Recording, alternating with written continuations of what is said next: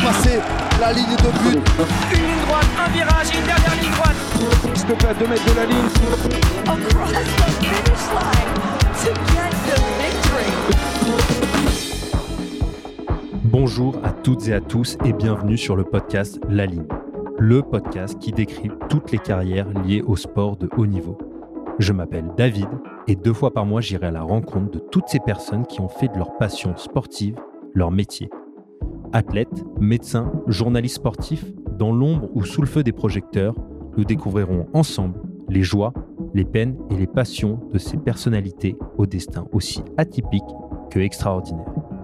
Je t'invite grandement à t'abonner, à noter et à laisser un commentaire sur Apple Podcast pour me suggérer des idées, des améliorations ou encore des invités. Tu peux également suivre la page Instagram laligne.podcast où tu découvriras l'envers du décor de chaque épisode. C'est également un excellent moyen pour me contacter. À chaque fin d'épisode, je lirai un commentaire de la plateforme Apple Podcast ou un message reçu sur Instagram afin de prendre en compte tous vos avis. Le but, faire progresser ce podcast tous ensemble. Allez, assez parlé, tout de suite, place à notre invité du jour. On, est vraiment dans le bien-être. C'est un peu comme si on était sur un, coussin, euh, ou un nuage, enfin voilà, on est, euh, on est, on se sent détendu en fait. Donc euh, cette détente-là, euh, enfin ça fait tellement de bien quoi. Euh, mais on est bien, on est détendu euh, physiquement comme psychologiquement. C'est-à-dire que jamais je réfléchis autant qu'en faisant du sport. Salut Ludovic, comment ça va aujourd'hui? Ça va très bien, David, comme tous les jours. Eh bien, tant mieux. Je suis ravi en tout cas de, de te rencontrer aujourd'hui pour euh, cet épisode du podcast. Et euh, fait inhabituel, généralement je présente mes invités, mais tu es tu as un parcours tellement large avec tellement de différentes euh, activités personnelles, professionnelles et sportives que j'aimerais te laisser te présenter à nos auditeurs. Je vais essayer de faire synthétique. Alors, donc, j'ai- je m'appelle Ludovic Chornion, je suis marié, j'ai trois enfants. J'ai 50 ans dans quelques jours euh, dans mon corps, mais toujours 20 ans dans ma tête. Je suis originaire de la région Rhône-Alpes, euh, ce qui explique que j'aime beaucoup la montagne. Euh, je suis vendômois depuis euh, 25 ans et c'est pour ça que j'aime aussi beaucoup le. Je suis chef d'entreprise, je suis président de plusieurs associations, je suis organisateur d'événements sportifs. Euh, et puis je fais un petit peu de sport. Un petit peu, ouais. Voilà, donc je fais un petit peu de sport à côté. Euh, perso, c'est pas mon métier, c'est juste mon plaisir. Et donc je j'ai commencé, moi j'ai touché à tout en sport, donc euh, j'ai fait du, du foot, du hand, de- du basket, enfin n'importe quoi, tout, tout ce qui tout ce qui joue, du tennis euh, me, me plaisait, du vélo, et je me suis spécialisé dans la course à pied il y a une vingtaine d'années. Euh, comme ça, par, essai. Et puis au final, euh, au final j'ai couru euh, tellement de marathons que ça m'a, ça m'a fatigué de ne pas avoir de stress quand j'allais partir. Donc je suis parti à plus gros, j'ai essayé un 100 km, j'ai fini sans entraînement particulier, sans, sans rien connaître, et j'ai fini 9e d'un championnat de France. Et je me suis dit que ça se trouve, je, je pouvais peut-être faire quelque chose là-dedans. Et voilà, le début de l'aventure a commencé comme ça. Donc le Et- début de l'aventure euh, ultra, c'est ça? Voilà, ultra. Et donc, euh, j'ai couru, euh, j'ai traversé l'Himalaya en courant, j'ai couru, j'ai gravi le Kilimanjaro en courant, 5895 mètres. Je cours à 6000 mètres d'altitude. J'ai traversé le cercle polaire, plein de déserts. Enfin voilà, faut que j'aime bien Donc- les conditions extrêmes, la nature, la solitude, la montagne. Et puis, tant que je peux, des- du plaisir avec mon, avec mon équipe. Et puis quelques années plus tard, je me suis mis au triathlon euh, pour euh, par curiosité d'abord et pour récupérer. Alors qu'il n'y ait aucun triathlète qui se vexe, mais, pour moi le triathlon c'était un sport de récup parce euh, parce qu'il y a deux sports sur trois qui sont portés en fait. Donc bah, moi j'ai besoin de faire du sport, je fais du sport tous les jours. Quand vraiment j'ai pas le temps, je fais une heure de sport. Et sinon, je fais euh, entre 3 heures et 8 heures de sport par jour. Ça, c'est ma journée euh, classique. Classique, sans, sans forcément préparer quelque chose, c'est Voilà, ma- journée classique en plus de mon travail et de ma vie familiale et associative et tout ce qu'on veut. Et, euh, et donc, euh, donc, je me suis mis au, au triathlon parce qu'avec la natation et le vélo, qui sont des sports portés, du coup, ça me, ça me permettait d'assouvir ce besoin en limitant les impacts sur mon corps et en récupérant mieux et en étant, euh, pour le coup, euh, plus performant sur les, les courses auxquelles je voulais vraiment participer en course à pied. Euh, voilà. Et donc, euh, mon premier triathlon, ça a été directement un Ironman. Histoire Depuis- de, de- de se compliquer un peu la vie. Voilà, non, même pas. Et puis depuis, j'en ai fait euh, plusieurs dizaines. Euh, je, je compte pas trop, mais je crois que je dois être à 70. Euh, Dont, dont- dont plusieurs à la suite et on reviendra là-dessus. euh, Voilà. Et puis j'ai- fait d'un Londres-Paris en triathlon, donc 500 km. J'ai fait un double Ironman. Enfin, j'ai essayé des, des petits défis comme ça dans, le- dans ce milieu-là. Donc, tu as fait plein de choses. Euh, Je pense que les auditeurs auront compris. Ça va être un épisode euh, très, très riche euh, au vu des nombreuses expériences de Ludo, qu'on a tendance à surnommer euh, Ludo le, le fou, euh, de par ses exploits assez euh, incroyables. Alors à l'origine, on m'a appelé Ludo le Fou dans mon petit village de la ville au Clair. Ah ouais? Euh, Parce que c'était quand je préparais ma première diagonale des fous. À La Réunion. Euh, J'en ai fait 9, ce sera ma dixième cette année. Et donc, c'est la traversée de l'île de La en courant. Il y a, il y a 160, euh, je sais plus combien, 5 ou 8 km, 10 000 mètres positifs. Et, et les gens trouvaient ça tellement fou qu'ils m'ont appelé Ludo le fou parce que je courais le matin à 5 heures, je courais à midi, je courais le soir, je courais dans la neige, je courais. Ils me voyaient tout le temps courir. Donc, c'est parti de là. Ils ont fait un jeu de mots entre, entre la course et, euh, et mon prénom. Et donc, le, le surnom te, te suit maintenant. Voilà. Ok, bah alors moi j'ai une petite question euh, traditionnelle euh, justement pour euh, généralement commencer sur le, le podcast, même si tu l'as déjà très très bien introduit. Mais c'est quand tu étais enfant, euh, est-ce que tu avais un modèle dans le sport ou ailleurs, à l'extérieur? Je crois que j'ai jamais eu de modèle dans ma vie, mais j'ai eu plein de gens qui, qui ont beaucoup, beaucoup compté dans ma vie. Euh, et, des gens où j'ai découvert ça, euh, notamment dans le désert, en fait, où j'ai fait euh, l'insu de mon plein gré, comme dirait quelqu'un qu'on connaît bien, euh, beaucoup d'introspection, parce que, parce que seul au milieu du désert, on, on se rend compte de ce qui est important dans la vie et tout ça, et j'ai compris des choses sur moi alors que j'avais 35 ans, quoi. Et j'ai compris qu'il y a des gens qui m'avaient, entre guillemets, formé, guidé, alors que j'en avais pas le moindre, la moindre idée avant, avant d'avoir vécu ça.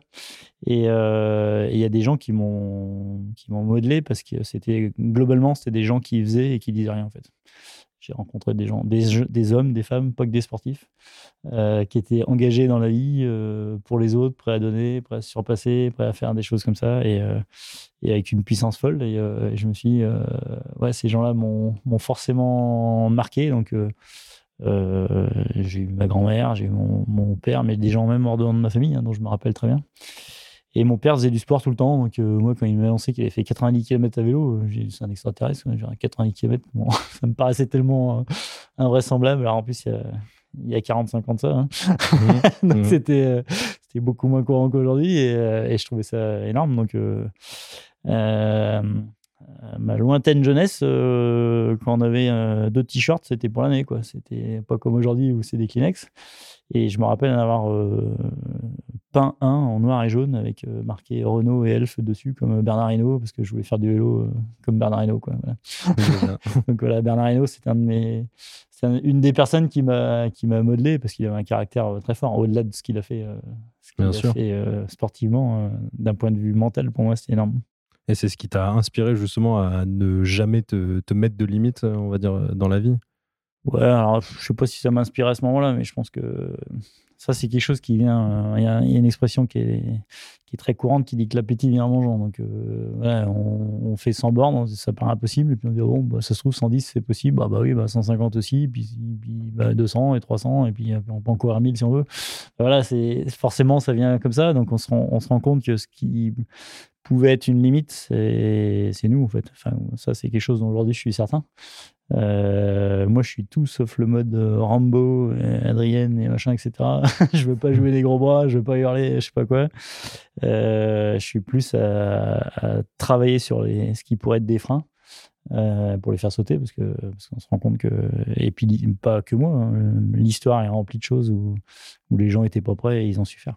Bien sûr. Il y, a- il y a des événements, quelque chose que j'explique souvent, il y a des événements qui n'ont rien à voir avec le sport, qui sont tragiques dans l'histoire de l'humanité, qui s'appellent les guerres. Et donc, a- je pense qu'il n'y a personne qui s'est préparé aux guerres. Et il y a des, des femmes qui étaient encore moins préparées que des hommes pour les guerres et qui ont fait des trucs extraordinaires. Donc, euh, voilà, je pense qu'on est capable de, de mobiliser des ressources, mais si on commence pas par dire que c'est impossible ou que ça va être trop dur, donc voilà, ce qui, ce qui va être un gros problème dans notre société aujourd'hui. De se donner les moyens et d'essayer en tout cas de, performer. Ok, et bah justement tout à l'heure dans ton introduction, tu parlais de ce qui t'avait attiré, attiré dans l'ultra, c'était justement l'inattendu. Euh, toi, tu as toujours eu ce besoin d'inattendu dans le sport et c'est ce qui te manquait dans la, dans la course à pied? Ah oui, oui, clairement. Bah, moi, le, moi, le marathon, euh, quand je partais, je savais que j'allais faire 2h45. euh, si je me tordais un ongle, j'allais faire 2h46. Et si vraiment j'étais pas du tout en forme et que j'avais un gros mal de bite, j'allais faire 2h47. quoi. Enfin, c'est plus, c'est plus une surprise. Quoi. C'est, voilà, il y a pas. Enfin, pour moi, il y avait pas, j'avais, j'avais plus cette incertitude de me dire ah, mais si je lâche et si là, ou si vraiment je suis bon, si j'arrive à, à passer là-dessus, etc. Et, euh, et puis, alors moi, un match de foot où je sais que je vais gagner 5-0, euh, je mets même pas le maillot, ça m'intéresse pas. Quoi. Je préfère me dire que ça- j'ai une chance de gagner 3-2, comme si je suis mauvais de perdre 3-2. Quoi. Voilà. Et ça, ça, ça va vraiment m'exciter pour donner le meilleur de moi-même et que, et que le 3-2 soit dans le bon sens. Ouais. Et c'est ce que tu aimais bien d'ailleurs dans le foot, c'est que c'est Ouais, ouais, clairement, euh, qui est inattendu. C'est- Oui, est- c'est c'est vraiment ce que, ce que je recherche. quoi. Je- J'ai besoin de, de cette incertitude et face à cette incertitude, en fait, ce que j'aime, ce que j'ai compris plus tard, euh, ce qui fait que ça- il va, on va, ce qui va se passer face à c'est notre capacité à nous à savoir la gérer en fait. Bien sûr. Et dans l'ultra, c'est Donc la ça veut chose dire que ça, dé- primordiale. ça veut dire que tout dépend que de nous quoi. Bah oui, Voilà. Donc ça. on peut avoir peur, oui forcément. Donc on- derrière on aura des problèmes de bite, des malades, machin, ou ne pas avoir peur, mais il suffit pas de se le dire quoi. Faut- Ouais. voilà, donc tout ça se travaille. Euh, je dis pas que tout ça c'est simple, au contraire. C'est parce qu'en plus c'est compliqué que c'est intéressant. Euh, mais mais quoi qu'il arrive, ça dépend que de nous. Donc euh, c'est ce qui m'intéresse. Moi j'aime. Il faut absolument que j'ai de l'incertitude. Bah, c'est super et c'est inspirant aussi, c'est sûr. Euh, Justement, tout à l'heure, tu parlais de, de la diagonale des fous et de ton surnom, du coup, qui en, qui en, qui en découle.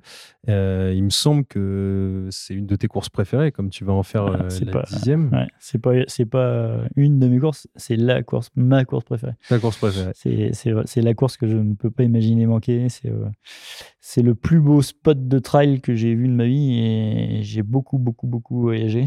J'ai fait plein d'endroits très beaux, très durs, hein, tout, mais euh, un endroit où tu vois euh, le chaud, euh, enfin, tu peux avoir euh, 35 degrés, quelques heures avant, tu as eu zéro.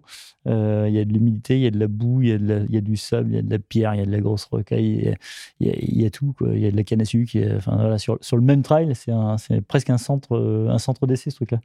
Et, euh, et je connais pas plus beau, en plus d'une organisation euh, très, très aboutie. Donc, euh, euh, voilà, c'est vraiment ma course de référence. Celle-là, euh, même sans préparation, j'y vais. Après mon record du monde, j'avais zéro heure d'entraînement en, trois mois. Et je l'ai fait. Et ça, s'est bien passé. Voilà, c'était, ça s'est très bien passé parce que, parce que je suis capable de la faire. Je sais que j'ai les capacités à la faire, quoi, quoi qu'il arrive. Après, à performer, c'est une autre chose, hein, ça demande Mm. une préparation, mais, mais c'est ma, c'est ma récompense. Quoi. C'est, je la vie comme une récompense. Bah, c'est ça, c'est ce qui te différencie, je pense, de, de beaucoup d'ultra trailers. C'est que souvent, les, sur des, une grosse course, une course aussi connue que la Diagonale des Fous, il y en a beaucoup qui vont pour performer. Toi, c'est essentiellement pour ton plaisir ma- maintenant. ouais, alors j'y suis allé aussi pour performer, hein, et, et, euh, et accessoirement, j'ai réussi, enfin, à mon niveau. mais euh, mais euh, euh, faut être capable. euh, Il y, a- il y a une grosse problématique dans le sport aujourd'hui euh, et dans la société en général, ça s'appelle l'ego. Et donc, euh, les gens sont. Euh, Si tu vas dans un peloton de marathon, dire Ah oui, non, mais là, le dernier mois, j'ai ma cheville, euh, les là, je sais pas quoi. Puis là, euh, la semaine dernière, j'ai été un peu gêné, j'ai mon mal de dos. Enfin, on commence à se trouver, ils commencent tous à se trouver des excuses pour que si jamais ça marche pas, euh, voilà, ils avaient, ils avaient la bonne excuse, ça pouvait pas venir d'eux. Quoi. Et, et donc, l'idée qu'on puisse ne pas avoir fait le temps qui est prévu sur un, ultra ou je sais pas quoi, certains ils préféraient s'enterrer que d'avoir à le dire. Moi, je m'en moque en fait. Je sais qu'il y a des courses où j'y vais pour performer, donc euh, voilà. Et puis il y en a d'autres où je vais y aller pour euh, terminer, profiter, m'amuser. Ça veut pas dire que je vais glander, hein, je vais pas andouiller, euh, mais mais si ça doit mettre une heure de plus ou, ou deux heures ou quatre heures de plus, ça mettra quatre heures de plus. C'est pas Enfin, pour moi, c'est pas la fin du monde, quoi. Mais je sais bien distinguer et assumer ce que là où je vais chercher un record et là où je vais me faire plaisir. Ouais, au moins, tu es, conscient et tu as des Et objectifs je- clairs et, puis je précis. fais, voilà, je fais les choses. euh, j'ai pas à me justifier de me dire euh, pourquoi t'as Bah, pourquoi t'es pour telle place ou pas, je sais pas quoi. Non, bah, je ferai bien ce que j'ai envie. Et puis, et puis de toute façon, en plus, il peut arriver tellement de choses. Je sais pas, là, je cette dixième, j'ai la chance de pouvoir la faire avec mon fiston, ce qui est juste invraisemblable. Mais euh, donc c'est un plaisir euh, que j'ai pas encore vécu, mais qui va, qui, que j'attends avec grande impatience. Euh, ouais, pff, je sais pas ce qui va arriver. Il sera plus fort que moi. Si je dois l'attendre 10 heures, j'attends à 10 heures. Je m'en fous. je je veux le faire avec lui. Quoi. Là, c'est, euh, c'est pas. c'est ce qui est beau, justement. Oui, voilà. Donc, j'ai pas à me dire, ah, te rends compte, il a mis tel temps. Pff, m'en fous. quoi. Mais il y, en a qui n'ont pas supporté ce genre de, de rapport au classement, aux autres, machin. Voilà. Moi, quand je cherche un classement, je l'annonce. De toute façon, ce que je fais, je l'annonce. Donc, euh, comme ça, il n'y a pas Ouais. il n'y a pas d'excuse. Et maintenant, c'est un plaisir partagé en, en famille, euh, l'ultra, un peu? Euh, oui, alors c'était, euh, ça a été un combat, enfin pas un combat, un- une volonté de ma femme et, de moi-même de jamais euh, influencer nos enfants, les trois, dans leur pratique. Donc ils ont fait de tout, du foot, du judo, de la danse, plein de trucs, du tennis. Enfin voilà, ils ont le droit de goûter à tout. Et puis ben. J'ai un fils qui a choisi de faire du triathlon, euh, 18 ans, pendant mon record du monde, il est venu faire son premier Ironman alors qu'il n'avait pas le droit de le faire, il faut avoir 20 ans minimum.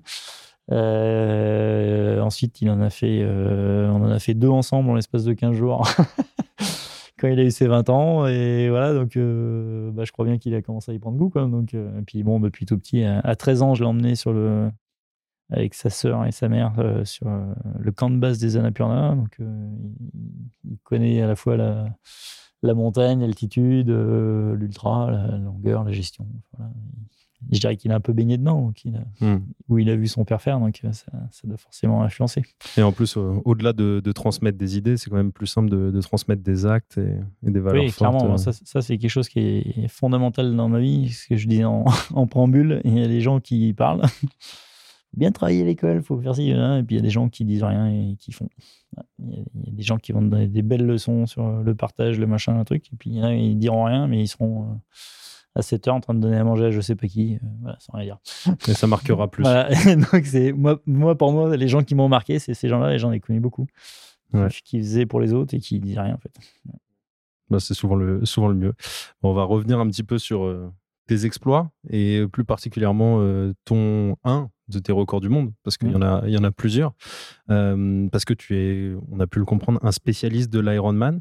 Et euh, j'aimerais que tu nous parles euh, de ce défi fou que tu t'es lancé et que tu as réussi haut la main des 41 Ironman en 41 jours. Alors déjà, pourquoi 41 Moi j'ai ma petite idée, mais explique-le aux auditeurs.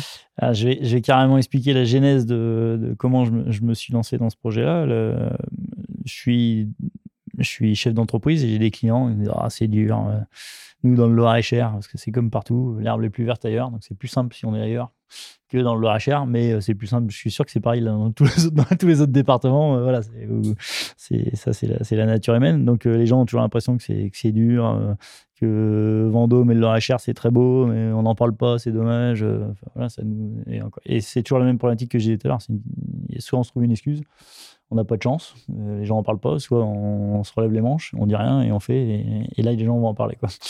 Euh, donc je me suis dit, je vais, le mieux, au lieu de leur donner des leçons, ça va être de leur faire voir. Euh, et, puis, et puis après, je me suis dit, bon, qu'est-ce que tu sais faire et qu'est-ce que tu pourrais faire pour, pour un territoire qui t'a beaucoup donné, en fait, parce que j'ai rencontré énormément de gens. J'ai une chance inouïe de gens qui m'ont aidé dans la vie une liste incalculable, mais je me dis qu'il me faudra 10 vies pour tous les remercier. Donc, euh, donc je me suis dit, c'est normal pour moi de faire quelque chose pour le, pour le territoire. Donc, euh, donc j'ai cherché, je me suis dit, bon, je, suis organisateur d'événements sportifs, je suis directeur de projet, donc je sais gérer des, budgets, des équipes, des machins, etc. Je travaille dans la com. euh, voilà, normalement, ça je devrais réussir à faire quelque chose. Je dis, bon, allez, je vais faire un événement sportif, comme ça, je vais mélanger les deux. Sur, euh, pour faire parler de Vendôme, mais je me dis, allez, je tente un record du monde. Je regarde, je, cherche des trucs un peu comme ça, dans le, dans le long, dans ce que je sais faire. Et je me dis, bon, si je prends un truc en course à pied, on me dire, ah oui, mais le mec, il court depuis toujours. euh, c'est normal, euh, lui, il est bon ou il a ça comme facilité. Et je dis, attends, comme je veux pas d'excuses, euh, je vais prendre un sport qui est pas le mien. Donc, je vais me mettre, je vais me mettre à l'Ironman. Donc, je vais, je vais lancer je vais faire du triathlon. Euh, Parce qu'à et- ce moment-là, tu faisais déjà, tu avais déjà fait des Ironman. Ouais, j'en avais fait deux ou trois, quoi. Ok, ah oui. Euh, et je me suis dit, tiens, je vais faire un triathlon parce que là, c'est vraiment pour mon sport. Je nage au moins aussi bien qu'un fer à repasser. Euh, et donc, euh, voilà, le vélo, j'en fais, ça se fait tout seul, mais j'ai jamais fait de préparation pour le vélo. Enfin, voilà, c'est, je, je comptais juste sur mon physique pour, pour finir mes Ironman, mais pas plus, quoi. Donc, euh, je me suis dit, je vais prendre un sport qui n'est pas le mien. Au moins, ça fera voir que c'est pas parce que j'ai une prédisposition euh, là-dessus, quoi. Et donc, je regarde et là, je tombe sur un record du monde. Je vois euh, 10 Ironman en 10 jours. Oh, c'est génial, celui-là, il est déjà battu. Mais enfin, il me faut. C'est plus long à dire que, que ça se passe dans ma tête. hein. Quand je vois 10, je dis bah oui, bon, c'est bon, je l'ai battu. Enfin, je sais pas encore comment, mais je, l'ai battu, c'est sûr. Donc je me dis, je vais en faire 11. Mais 11, euh, ça va intéresser le mec que j'ai battu. Quoi. Donc je dis, je m'en fous, puisque moi, mon objectif, c'est de faire parler du HR. Je dis, je vais tenter un truc fou, je vais en faire 20, quoi. Comme ça, le double, euh, voilà. Je dis, mais 20, en fait, je vais intéresser euh, euh, le mec, sa famille, ma famille, et, peut-être des gens qui font du triathlon ultra, quoi. Donc, je dis, pff, ça m'intéresse pas, quoi. Donc, dit, allez, on va être carrément fou, j'en fais 30. Puis là, je lui dis, ouais, mais 30, euh, tu vas intéresser allez, des sportifs, quoi. Mais moi, je veux, je veux faire parler de tout le monde, quoi. Je, quoi. je dis, allez, bon, on va faire carrément un truc de cinglé, j'en fais 40. Donc, euh, 40, c'est juste 4 fois le record du monde d'avant. Je dis, euh, 40 en 40 jours. Je dis, euh, c'est bon, normalement, même les grands-mères devraient voir passer ça euh, à TF1 et, et compagnie. Et puis, euh, et puis donc, je me suis dit, OK, 40. Et puis, pareil, dans la seconde qui suit, je me dis, tu fais ça, je te licencie, je me licencie moi-même pour faute grave. Parce que quand tu habites le Loir-et-Cher, donc le 41, Le et que t'en fais, 41. et que t'en fais 40, faut quand même être très con pour en faire 40. Je dis donc j'en fais 41 parce que tout le monde, mais pourquoi 41 bah, J'habite dans le Loir-et-Cher, mais pourquoi 41 Donc là, je pouvais pas faire mieux. Quoi. Mhm. Et je dis, je vais me faire un record, je vais l'exploser, on va parler, euh, enfin, tout le monde va en parler euh, et, euh, et on va parler du Loir-et-Cher surtout. Donc, donc voilà quoi. Donc si t'habitais à Paris, t'aurais fait un 75 euh, Ouais, sans aucun souci. sans Franchement, problème. ouais, ouais, ça me soucie même pas. Franchement, euh, je, je sais que je suis capable de le faire, donc euh, Ouais. voilà, je mettrai les moyens qu'il faut. Ça, ça me fait, ça m'effraie même pas. J'aurais peut-être du mal à trouver des bénévoles, par contre, mais pour 75 jours, mais, euh, mais voilà. Et là, accessoirement, derrière, il a fallu que je trouve euh, 150 000 euros pour euh, faire homologuer, habiller les arbitres, les machins, les tentes, les partenaires, les, enfin tout, quoi, le matériel. Moi, je ne prends pas un euro là-dedans. hein. C'est juste l'organisation d'un tel euh, record, c'est c'est 150 000 euros. Donc on me dit, ah, putain, 50 000 euros. La sauce du coin, elle a déjà du mal à trouver 3000 balles, euh, c'est impossible. Je dis, Putain, c'est génial, quoi. on va encore me dire que c'est impossible, donc je vais le faire. Et puis après, euh, me dire, ah bah oui, mais médicalement, euh, il y a quelqu'un, il y a un médecin un jour qui m'a appelé, il me dit, ah non, mais c'est n'importe quoi ce que vous faites. Le corps n'est pas fait pour ça. Je dis, ah ben merci, c'est gentil de me le dire. Je suis, je suis réellement, je suis, euh, je suis super intéressé parce que bon, j'ai une femme et des enfants, je, je suis pas prêt à faire un record juste pour avoir un record et puis, et puis, puis les voir, quoi. Donc, euh, et je dis, vous basez sur quoi? Il me dit, mais le corps est pas fait pour ça. Je dis, mais vous basez sur quoi? Il dit, le corps est pas fait pour ça. Je dis, ok, bah, je vais le faire là. parce, que, parce que si on m'explique pas, euh, moi je reste sur mes idées, quoi. Si on m'explique, je vais bien tout, tout accepter. Donc je dis, bah, je vais leur faire voir qu'ils ont appris des trucs par cœur, mais que si on, on s'adapte, le corps essaie de s'adapter à des trucs euh, merveilleux. Ça fait un truc, un truc de plus. Il y a eu 250 bénévoles. Au début, je vais en avoir 10-12. Quoi. Et je leur, je leur comment ça allait se passer. Et puis voilà, etc. etc. C'était que des défis en fait. À chaque fois que je pensais à un truc, je dis putain, on va me dire que c'est impossible. C'est génial, donc je vais le faire. Plus, plus ça va être impossible, plus je suis sûr que je vais le faire. Quoi. Mais je suis sûr, sûr. Enfin, y a même pas, j'ai même pas réfléchi une seconde. Quand j'ai dit 41, j'étais sûr et certain que ce serait fait. Quoi. Je l'ai fait. Et, euh, et j'ai donc annoncé à mes partenaires avant le défi que comment ça allait se passer au niveau médiatique. Ce qu'on allait faire donc euh, le début machin etc etc et, euh, et que au final on passerait euh, que moi j'aurais gagné mon défi si on passait sur TF1 ça c'était le je m'en fous de TF1 mais, mais euh, c'est l'image quoi. Je me dis allez si on passe aux 20 heures de TF1 euh, on a gagné on a gagné le défi on aura fait parler de, du Loir-et-Cher et tout ça. Et on est passé aux 20 heures de TF1 aux 20 heures de France 2 20 heures de France 3 d'M6 à l'étranger euh, sur euh, sur RMC sur euh, Europe 1 sur euh, dans on a eu euh, euh, trois quarts de page dans l'équipe alors que le championnat de France euh, avait même pas un quart de page. Enfin voilà c'était de foot. Euh, Incroyable. donc euh, ouais, ouais, donc c'était c'était la preuve qu'on pouvait faire parler du Richard quoi c'était moi le record je m'en fous en fait Mm. mais euh, ce qu'on a mis en place avec les avec euh, mon équipe les gens qui ont cru et tout bah oui ça c'est ça c'est ce que j'aime dans la vie en fait Bah, c'est ça, c'est c'est ce qui est bon en tout cas dans le sport parce que le sport c'est du partage et là c'est quand même. Ouais, c'est j'ai vu, j'ai vu des vidéos en préparant ce- cette interview, il y avait des, des milliers de personnes, j'ai l'impression qui, qui t'attendaient, Ah, bah, le, le des dernier gens qui t'accompagnaient. Le tout. dernier jour, il y avait, euh, il y avait à peu près, ils ont calculé, il y avait à peu près 8000 personnes. Incroyable. Ouais, surtout que moi, je ne m'y attendais pas. Enfin, moi, j'avais, j'avais dit, vous verrez, il y aura, il y aura 1500 à 2000 personnes le dernier jour. Et là, je me dis, euh, pour la petite blague, j'avais 7 tours de course à pied parce que je voulais faire en sorte que, tout le monde puisse m'accompagner. Donc, j'avais fait des petites boucles pour que chacun puisse m'accompagner 1, 2, 3, 5 km, 6 km maxi si vous voulez. Euh, et donc, euh, j'avais fait mes, petites boucles. Et à trois, trois boucles de la fin, je dis, euh, c'est quand même très con. Quoi. Euh, le même jour, il y a le tennis qui organise un truc à côté. Enfin, c'est dommage, quoi. On fait deux événements, euh, voilà. et non, le tennis n'organise rien, c'est des gens qui venaient pour moi. je il y a tellement de monde, ils viennent pour autre chose, quoi. Donc j'ai pensé au tennis qui était juste à côté, mais, euh, mais voilà, quoi. Mais non, non, c'était. Tout le monde était là pour lui. ils venaient là, ouais, tous. Ouais, toi, bah, si, si on revient un petit peu sur justement la dimension euh, sportive de l'exploit, comment ça se passait tes journées? Parce que du coup, enfin, ça, ça te prenait combien de temps en moyenne de te faire euh, les trois épreuves de l'Ironman? Comment tu gérais ton, ton sommeil, vais- ta récupération? Je vais prendre la journée complète. Donc, euh, je, je me levais à 5 heures. Euh, 6 heures, euh, c- c- ouais, euh, 5 heures, 5 heures mon quart même.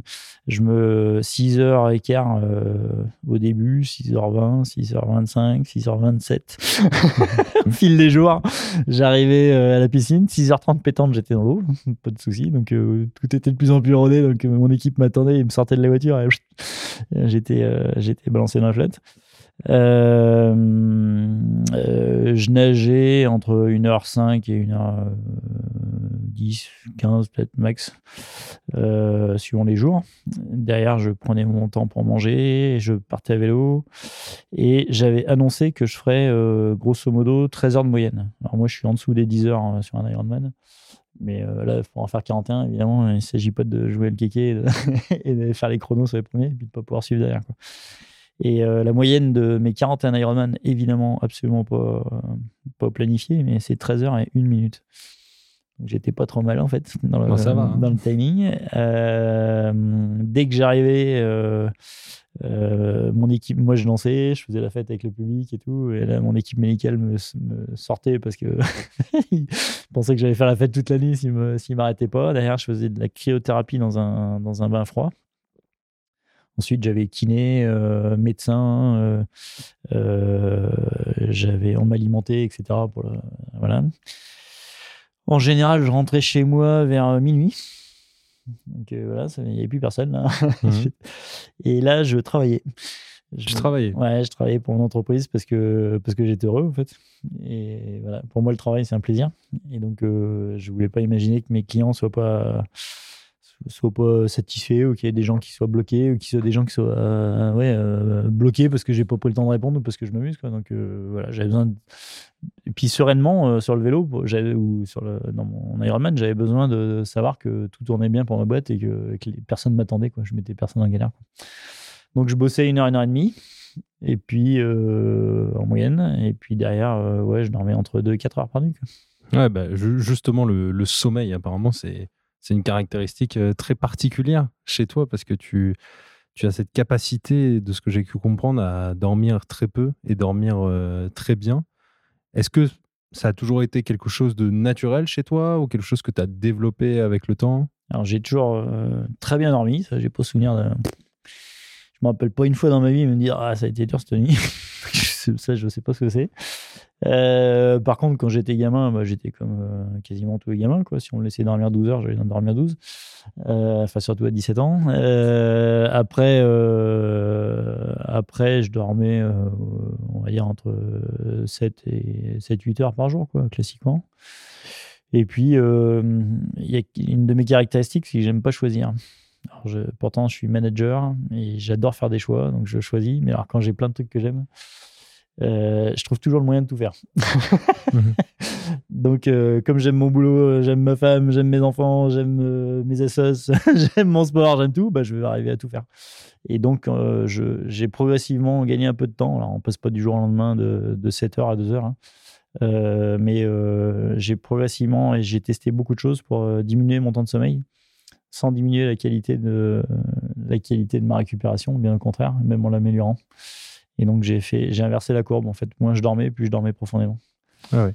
Et, euh, et alors j'avais déjà pas de problème de sommeil avant, mais là euh, j'en suis rendu au point où moi il m'arrive de faire euh, quand j'ai fait Londres-Paris, j'ai dormi 3 minutes Sur tout le. sur le. Alors j'ai dormi une heure parce qu'on était bloqué entre le la course à pied après avoir couru 150 bornes. Je devais dormir une heure parce qu'on attendait le bateau pour euh, qui m'emmène au point de départ et voilà. Donc là j'ai dormi une heure. Et après au milieu du vélo, j'étais en, ple- en pleine nuit, j'avais 300 km de vélo une fois que j'avais traversé la Manche à la nage. Et là, je commence à zigzaguer. Et là, quand tu, quand tu te vautres à pied, c'est pas très grave. à vélo, ça fait plus mal. Donc, mon équipe n'avait pas le droit de me suivre. Ils faisaient des, des- des petits sauts comme ça. Et donc, ils me doublaient, puis ils m'attendaient, ils me doublaient, ils m'attendaient. Et euh, à un moment, je dis à mon médecin, je dis, euh, je vais faire un 3 plus 3. Il me regarde, il dit, c'est quoi ça? Je dis, euh, je- vous me préparez ça, ça et ça à manger. Il faut que ce soit tout prêt euh, quand je m'arrête. Je me range en 3 minutes, je dors 3 minutes et je repars. Et ils m'ont dit, mais non, on va faire 5. On met 10 peut-être? Non, 5 Non, non, 3. J'ai dormi 3 minutes. Et instantanément sur le bord de la route. Ah oui, oui. Et alors, il y avait, j'avais le camping-car. Je me suis, j'ai mangé en 3 minutes. J'ai dormi 3 minutes. Je suis fini jusqu'à Paris sans, mais sans bailler une seule fois. Quoi. Sans Ouais. problème. Par contre, euh, moi, quand je dors, et j'ai plein d'amis qui l'ont ont vécu, qui m'en ont reparlé euh, il n'y a pas très longtemps, on peut me déplacer. Sans problème. Ah Ouais, euh, j'ai des amis, une fois, ils m'ont déplacé, ils m'ont remis à 100 mètres d'où j'étais. je dors, je dors. Voilà, quand je, quand, Ouais, quand c'est je, l'avantage. quand je quitte, euh, quand je quitte le monde du jour, euh, je suis vraiment parti et, et du coup, mon sommeil est hyper réparateur. quoi. Donc, voilà. Le dernier record du monde que j'ai fait, là, je me levais à 1h et à 23h, je finissais de manger. J'ai dormi 2 heures, mais alors comme un bébé, je me suis levé en pleine forme. euh, voilà. Facile. Par contre, je, voilà. Mais ça, c'est pas quelque chose. euh, Faut pas croire qu'on y va du jour au lendemain ou, qu'il y a une méthode miracle et qu'on se met la main sur l'épaule ou, ou qu'on se, qu'on se répète une mantra pour, euh, pour y arriver. Quoi. Il, y a, il y a plein de choses. à- faut travailler euh, d'abord prendre confiance en soi et puis euh, et puis être capable de se dire que surtout euh, en fait un des secrets c'est de se dire que on sera plus efficace après que réfléchir au moment où on est fatigué à comment on va pouvoir faire après. Donc moi je sais que j'aurai pas la solution au moment où je m'endors donc ça sert à rien que je, mouline du, du ciboulot. Euh, mais que je suis tellement confiant en moi sur ma capacité à trouver une solution quand je suis frais que je vais couper complètement l'électricité, je dors, je me relève euh, alors que j'ai- prévu, et là je suis tellement en pleine bourre, ça peut être, euh, je peux me lever à 1h du matin, je m'en fous, je serai en pleine bourre, et là je vais, je vais attaquer avec, qu'avec des solutions tout ce que j'ai à faire. Alors, soit c'est un entraînement. Et la majorité des gens, ils ont un problème, alors ça peut être euh, relationnel, physique, euh, de fatigue, de stress, de ce qu'ils veulent, euh, mais du coup ils l'emmènent au lit, et ils passent, leur, ils passent leur nuit avec, donc ça se passe pas bien. Quoi. C'est souvent, c'est souvent Voilà, le problème. ça, ça, c'est histoire de schématiser, après forcément ça se passe pas du jour au lendemain que, Bien sûr. qu'on arrive à faire ça. Bien sûr. Et ben justement, là, tu as, mentionné aussi ton, un de tes autres exploits euh, qui est de, donc, de faire l'enduroman, c'est bien ça, de Ouais. Londres à, à Paris. Il me semble que tu l'as testé une première fois avant de le, de le réussir une deuxième, c'est ça? Ouais. Est-ce que tu peux nous expliquer un peu les, les deux? En fait, euh, la première fois, je suis, je suis parti et j'ai fait euh, des choses qui ne me, qui me ressemblent pas et, et je suis super content en fait. Euh, je me suis dit, la course à pied, c'est 150 bornes. Pff, ça se prépare même pas. Enfin, Pour moi, courir à 150 bornes, je pourrais presque le faire avec des chaussures de ville, quoi. Je m'en fous. Donc, euh, je dis, je prépare pas. Et puis, euh, l'Angleterre, c'est tout plat. Ils ont jamais eu de montagne. Donc, euh, voilà, je prépare rien. Il y a quelqu'un qui me dit, ouais, quand même, en juillet, tu aurais peut-être pu faire ça à une autre époque parce qu'il va faire chaud et tout. Je dis, non, mais. Je, que, moi, comme je suis un peu taquin, je dis, non, mais c'est quoi la canicule à Londres C'est 22 degrés ou 23 quoi? Je dis, c'est pas possible. Quoi. On a eu plus de 30 degrés, c'est une chaleur de dingue. Il n'y avait pas un pet de vent. Euh, y a, ça monte, ça descend, ça monte, ça descend. Il n'y a rien de plat de, pendant 150 bornes. Donc je me, je me suis usé euh, pas possible sur la course à pied et je l'ai terminé. hein. J'ai même, j'avais même battu le record euh, de, l'époque. Euh, mais au lieu de le faire les doigts dans le nez, je l'ai fait en puisant très profondément. Quoi. Et puis après, il, il arrivait que des choses. On a dû partir une journée plus tôt parce que, la mer allait être mauvaise. Donc euh, on est arrivé, on a vidé les valises, on les a refait et on est reparti. J'avais dormi que quelques heures de me reposer. Enfin voilà, il y avait, que des, choses comme ça. Euh, et ce qui s'est passé sur le bateau, sur la natation, c'est que au bout de 17 heures, j'avais fait 60 km. Euh, donc la traversée de la Manche, en ligne droite à vol d'oiseau, c'est 33. Personne ne peut faire 33 parce qu'il y a tellement de courants en fait qu'on fait des, forcément des S en fait pendant la traversée. Même des athlètes euh, de très haut niveau font, forcément des S. Et euh, bah, les athlètes de très haut niveau vont peut-être mettre euh, 55 km. et puis bah, plus, on, est long, plus on en fait. Quoi. Et moi, au bout de 17 heures, j'en étais à 60. Et 60, c'est normalement le, la distance classique pour arriver. Mais euh, personne sur le bateau, ni moi, on voyait la côte en fait. Au bout de 17 heures, 18 heures, euh, 19, 20. Au bout de 20 heures, le, le- l'arbitre officiel me dit là, il va falloir arrêter parce qu'on est vraiment. euh, En fait, j'arrêtais pas de nager, mais j'étais toujours au même point sur la carte. Les courants étaient tellement forts si en fait, si j'avais pas nagé, j'aurais reculé. Quoi. Et euh, il y a même des moments où je, par fatigue, je, je, nageais, mais plus doucement, et je reculais. Ils ont vu la trace, je reculais en fait. Tellement les courants étaient forts. Tellement les courants étaient forts en fait. Et là, il me dit, il faut remonter sur le bateau. Je le regarde, il m'a pas, il me connaît pas, il est fou lui. je l'abandonnerai jamais.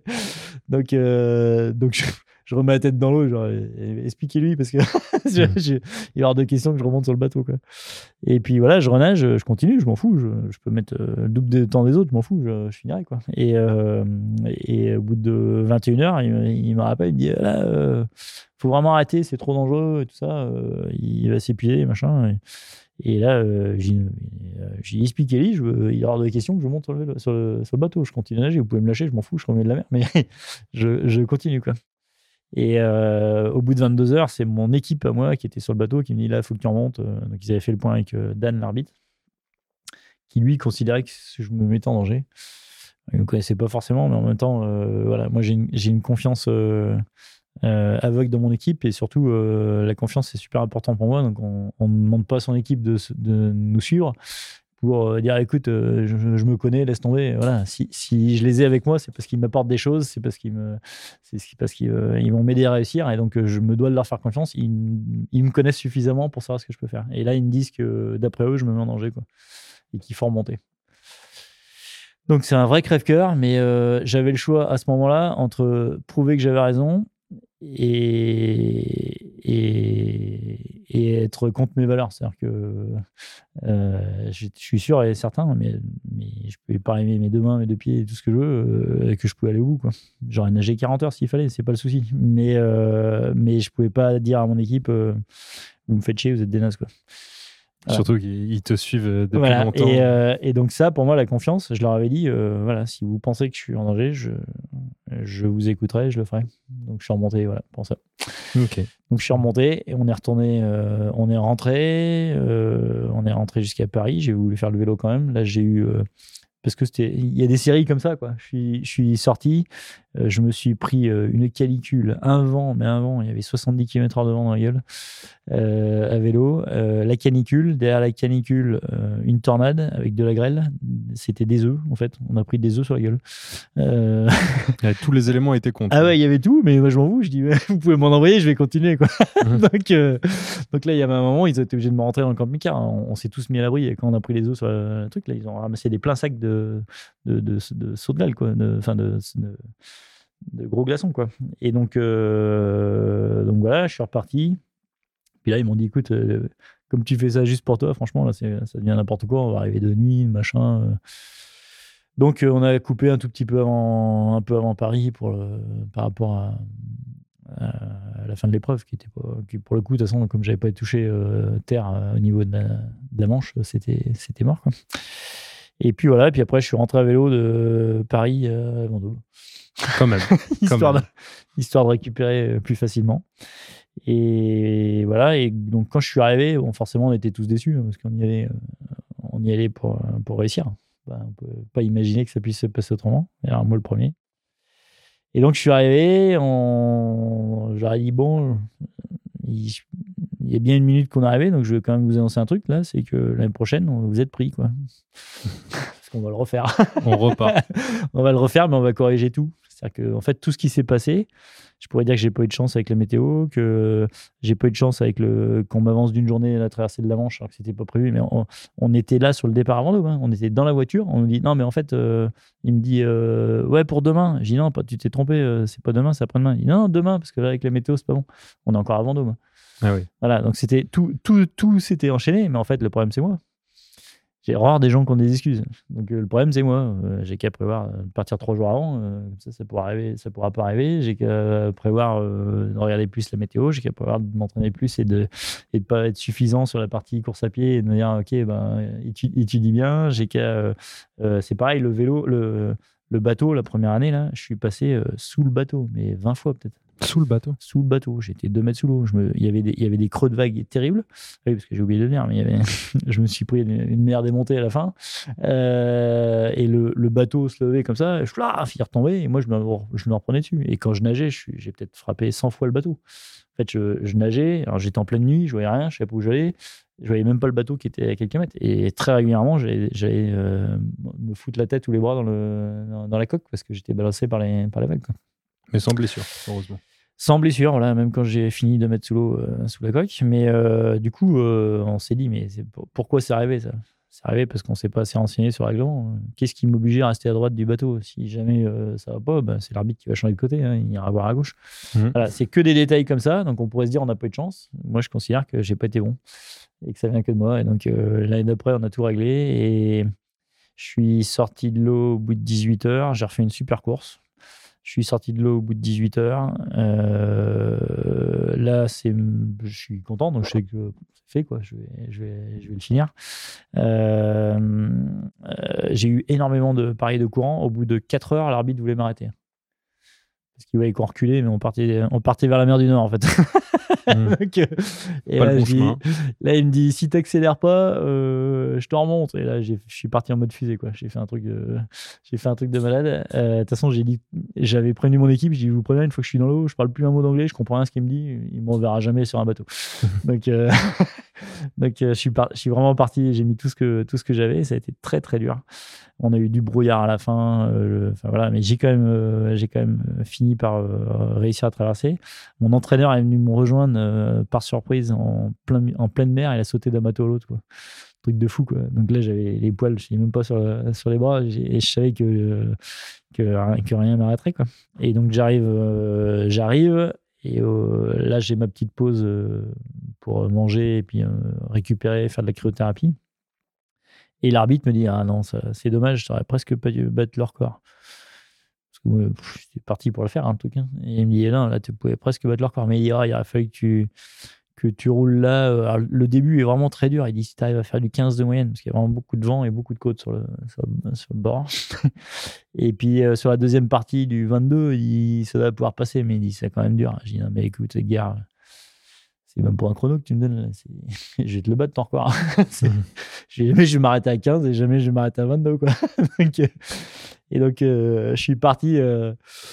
J'y allais même pas pour le record au début, mais euh, quand j'ai vu ça, je dis mais là, je vais. Ce qu'il m'a dit, c'est bon. Je, je Fallait pas qu'il te le- une dise, en fait. c'est parti. donc, euh, j'ai fait des, des chronos de malade sur le truc. Je descendais. À un moment, j'avais plus de lampe. Il hurlait parce que mes lampes s'étaient éteintes. Je roulais dans le noir. J'étais à 50 à l'heure dans la descente.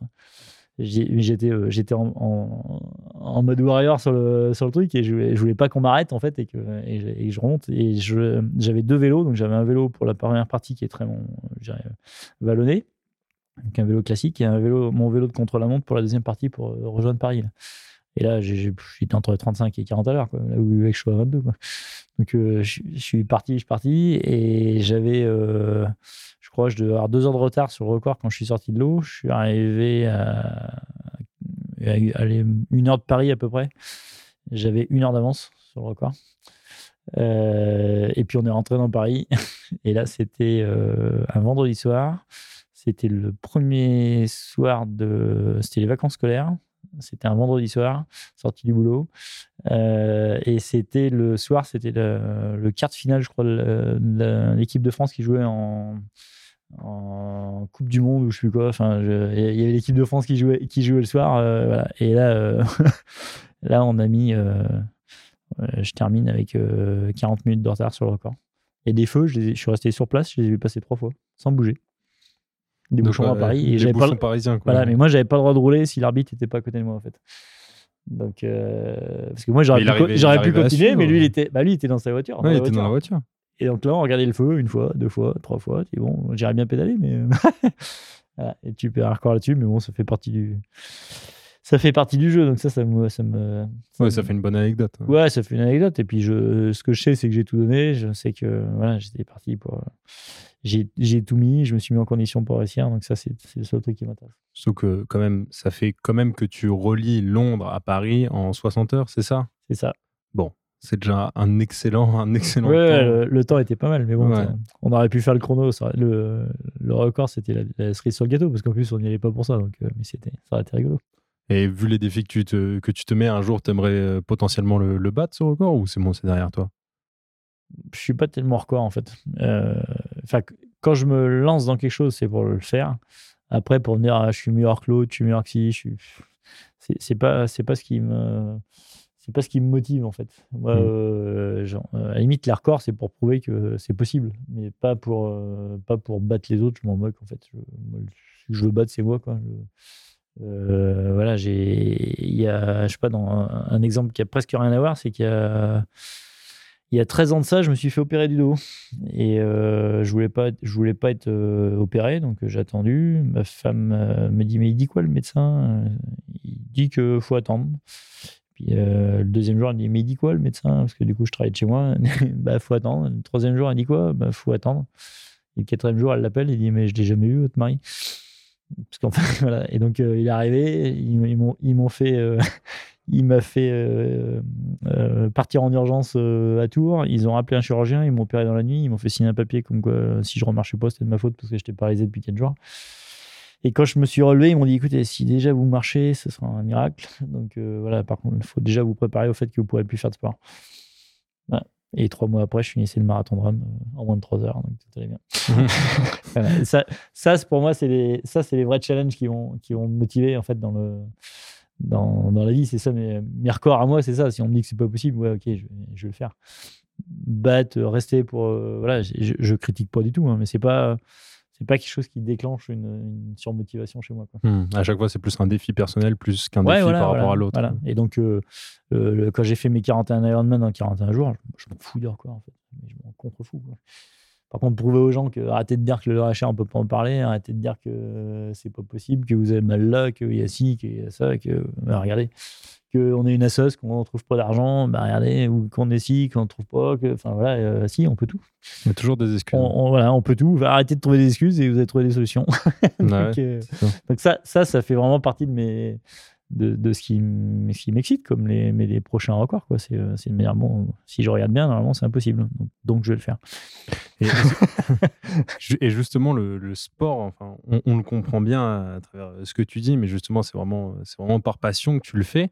Et vu ton niveau, et vu ton exploit, et vu la, la tendance grandissante qu'il y a pour euh, l'ultra euh, dans, dans le monde, est-ce que justement, tu as été approché pour euh, justement euh, passer professionnel au sein, je sais pas, d'écuries, on va dire comme euh, Salomon, euh, des choses comme ça? Alors, quand j'étais plus jeune, on m'avait proposé et ça m'intéressait pas du tout.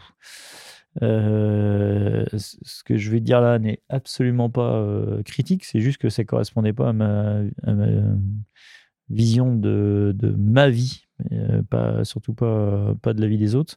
C'est que je voulais pas euh, avoir à faire des courses que j'avais pas envie pour gagner ma vie en fait. C'est que uniquement le sport, c'est le plaisir pour toi. Moi, moi, de- je suis. Mon père était maître nageur. J'ai appris à nager avant de marcher.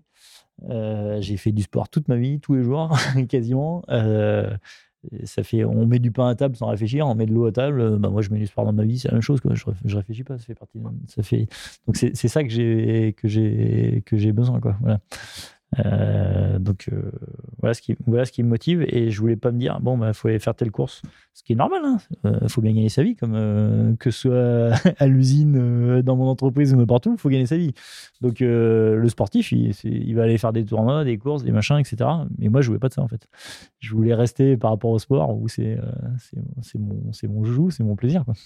Mm. Et justement, sans rien sacrifier à côté, que ce soit le, le professionnel. J'ai pas, envie d'en faire une. euh, voilà, je, je, je donnerai pas de nom, mais euh, ceux qui me connaissent bien savent euh, de- de- desquels je vais parler. Mais euh, il y a quelques très rares courses que je, je supporte pas parce que ça, se vante de la montagne et ça n'en est pas. Et jamais je ferai ça de ma vie parce que c'est parce que voilà, c'est nul. Enfin, c'est nul. C'est nul pour moi, C'est très bien organisé, mais c'est nul pour moi. Donc je- et je m'imagine pas me dire, ah bah oui, mais là, il y a un bon truc à gagner, ou, ou ton équipe aimerait bien que tu fasses ça. Donc, voilà. Donc voilà. Bon, bah, en tout cas, en tout cas, C'était- mon choix. Ouais, bah c'est c'est un choix euh, admirable, euh, surtout quand, quand on fait ça vraiment euh, par passion et qu'on se donne les moyens en tout cas de réussir des choses que, que les autres disent euh, impossibles. Euh, bah, justement, tout à l'heure, tu parlais beaucoup de, de ton équipe. Euh, Est-ce que tu peux nous expliquer un petit peu par euh, qui t'es suivi, comment marche votre fonctionnement, etc. Alors, c'est totalement bénévole, c'est que des gens comme moi, passionnés, qui d'abord aiment rire, ensuite sont extrêmement sérieux à partir du moment où on est sur, sur de la compète ou un engagement, etc. Et c'est des gens qui ont envie de vivre des expériences.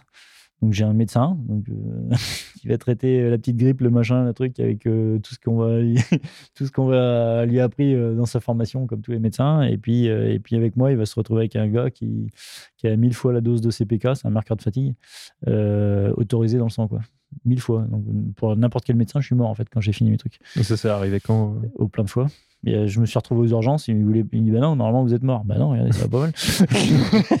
et, euh, et voilà, mais c'est c'est normal. C'est pas, c'est pas critique du tout ce que je dis. C'est juste, on leur apprend, euh, on leur apprend ce qui est bien normal. Euh, je dirais le, nu- le nuage de points. Mais moi, j'emmène mon corps dans des endroits où, comme d'autres, hein, je suis pas le seul, hein, mais euh, dans, dans- où forcément c'est pas dans le nuage de points. Quoi. Donc, euh, donc voilà. Et, et forcément, bah, j'imagine que ça, ça, l'attire, ça le change de ce qu'il fait, etc.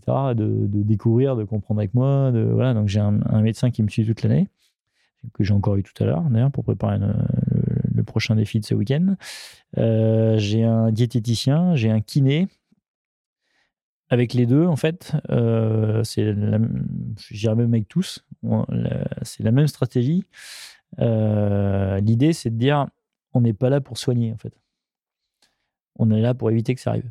Ce qui est totalement différent. Il y a des gens qui vont avoir une anémie. Ah, bah vas-y, prends des cachets de fer, des machins. Euh, nous, on va faire des prises de sang avant et on va dire Ok, tu vas faire quoi? T'as quel risque En hydratation, en fer, en machin, un truc, en chouette? Voilà, ils me font des bilans, de, des bilans sanguins. Ça fait 5 pages, j'y comprends absolument rien. Mais l'idée, c'est de dire Ok, bah, mange du chou, ça va soulager ton foie, ça va faire ci, ça va faire là. Mange du foie, ça va ça va t'amener du fer. Euh, mange du boudin noir, ça va t'amener du fer. Et à quel moment c'est important dans ton entraînement par rapport à ta charge de travail et tout ça? Et donc, je fais ça avant, qui fait que j'ai jamais besoin de me soigner en fait. Et je fais qu'avec des produits, euh, je dirais, naturels. Donc, moi, je mange des, des œufs, des boudins, des foies, euh, voilà, mais dans des, dans des moments euh, précis, calculés. Quoi. Le kiné, c'est pareil. Si tu commences à avoir mal à l'épaule, tu commences à nager différemment, à plus être efficace, machin. Bah, L'idée, ce serait plutôt de faire et de la muscu et de la kiné euh, pour éviter d'avoir cette, cette, euh, cette, euh, faiblesse-là à tel endroit. Euh, et donc, que tu un mouvement qui soit, perma- qui soit fiable et efficace tout le temps. Quoi. Voilà. Donc, je, suis, je fais de la kiné, je, vais voir, je, le- je le vois encore ce soir, une fois par semaine, en préventif en fait. Ok. Pas pour, euh, pas pour soigner des blessures. Alors, ça m'est arrivé quelques rares fois, parce que je suis pas au-dessus des lois de la nature, il m'a- il m'est arrivé de me blesser, mais c'est quand même très rare. Et l'idée, c'est vraiment d'anticiper en fait. Euh, moi, j'ai, jusqu'à il y a 10 ans de ça, j'avais vraiment de la muscu. Quoi. C'était un truc. euh, moi, j'associais muscu gonflette, hein, ce, qui est, ce qui est débile, mais euh, c'était l'ima- l'image que j'avais de, de- de la musculation. Quoi. Moi, je voulais pas. euh, en plus, j'étais sec comme un haricot. et moi, la course à pied, plus t'es léger, mieux c'est. Donc, je me disais, je veux pas faire de, je veux pas faire de muscu. Et en fait, j'ai jamais été aussi efficace que, que depuis que j'en fais. Quoi. Parce que, parce que j'ai couru euh, euh, 364 km précisément sans m'arrêter, avec 26 000 mètres de dénivelé positif en montagne, et que je suis arrivé, que je pouvais faire de la corde à sauter. Quoi. C'était où ça? En Suisse, j'ai traversé le- les Alpes suisses en, en courant et, euh, et 364 bornes sans m'arrêter, quoi, sans, 110 heures de course. Quoi. Et, pas, pas et je suis arrivé, mais rien. Je pouvais me plier, je me baissais, j'avais pas mal aux cuisses, euh, je pouvais faire de la corde à sauter, je pouvais tout. J'ai couru comme un, comme un lièvre à la fin pour, pour faire le couillon. euh, Enfin voilà, c'était. euh, mais ça, je le dois à la muscu. Donc, je ne pas à mon niveau. Parce euh, qu'en fait, euh, euh, j'ai- euh, j'ai appris, on a travaillé finement avec, euh, avec un autre ami qui fait partie de mon équipe, donc qui est mon préparateur physique sur la partie euh, muscu- renfort musculaire, en fait. Euh, parce que moi, je suis entraîneur euh, diplômé en course à pied, donc je, je sais faire toute cette, toute cette partie course et, et vélo qui est un peu dans, dans le même esprit, je, je la gère moi-même. Euh, par contre, euh, Vincent, lui, il gère ma, ma musculation et, et, et j'ai fait des trucs que j'imaginais même pas. Quoi. Euh, euh, moi, je lève, je lève 320 kilos à la presse euh, sans, aucun, souci. Euh, Enfin voilà, je te fais des, séries énormes et, en fait, j'apprends à synchroniser mes fibres, euh, à, prévenir euh, plein de blessures euh, parce qu'on travaille sans arrêt. En fait, dès que j'ai fini un entraînement, dès que j'ai fini une course, on analyse le ressenti, euh, les bilans biologiques, les machins, les trucs. Ok, euh, ça c'est validé, ça, euh, ça veut dire qu'on peut faire mieux, ça c'est pas bon. Euh, comment on va éviter que ça se reproduise, etc. Je suis vraiment dans cette, dans cette perspective de, de toujours anticiper en fait. Et de toujours apprendre aussi d'une Ah certaine ouais, bah manière. oui, c'est ça qui est intéressant. On apprend tout le temps. C'est pour ça que j'ai une équipe. euh, alors j'ai aussi ma fille aînée qui est maintenant kiné, euh, kiné euh, qui me suit depuis bien longtemps. Et donc euh, j'ai- deux kinés dans, l'équipe, un médecin, un diététicien.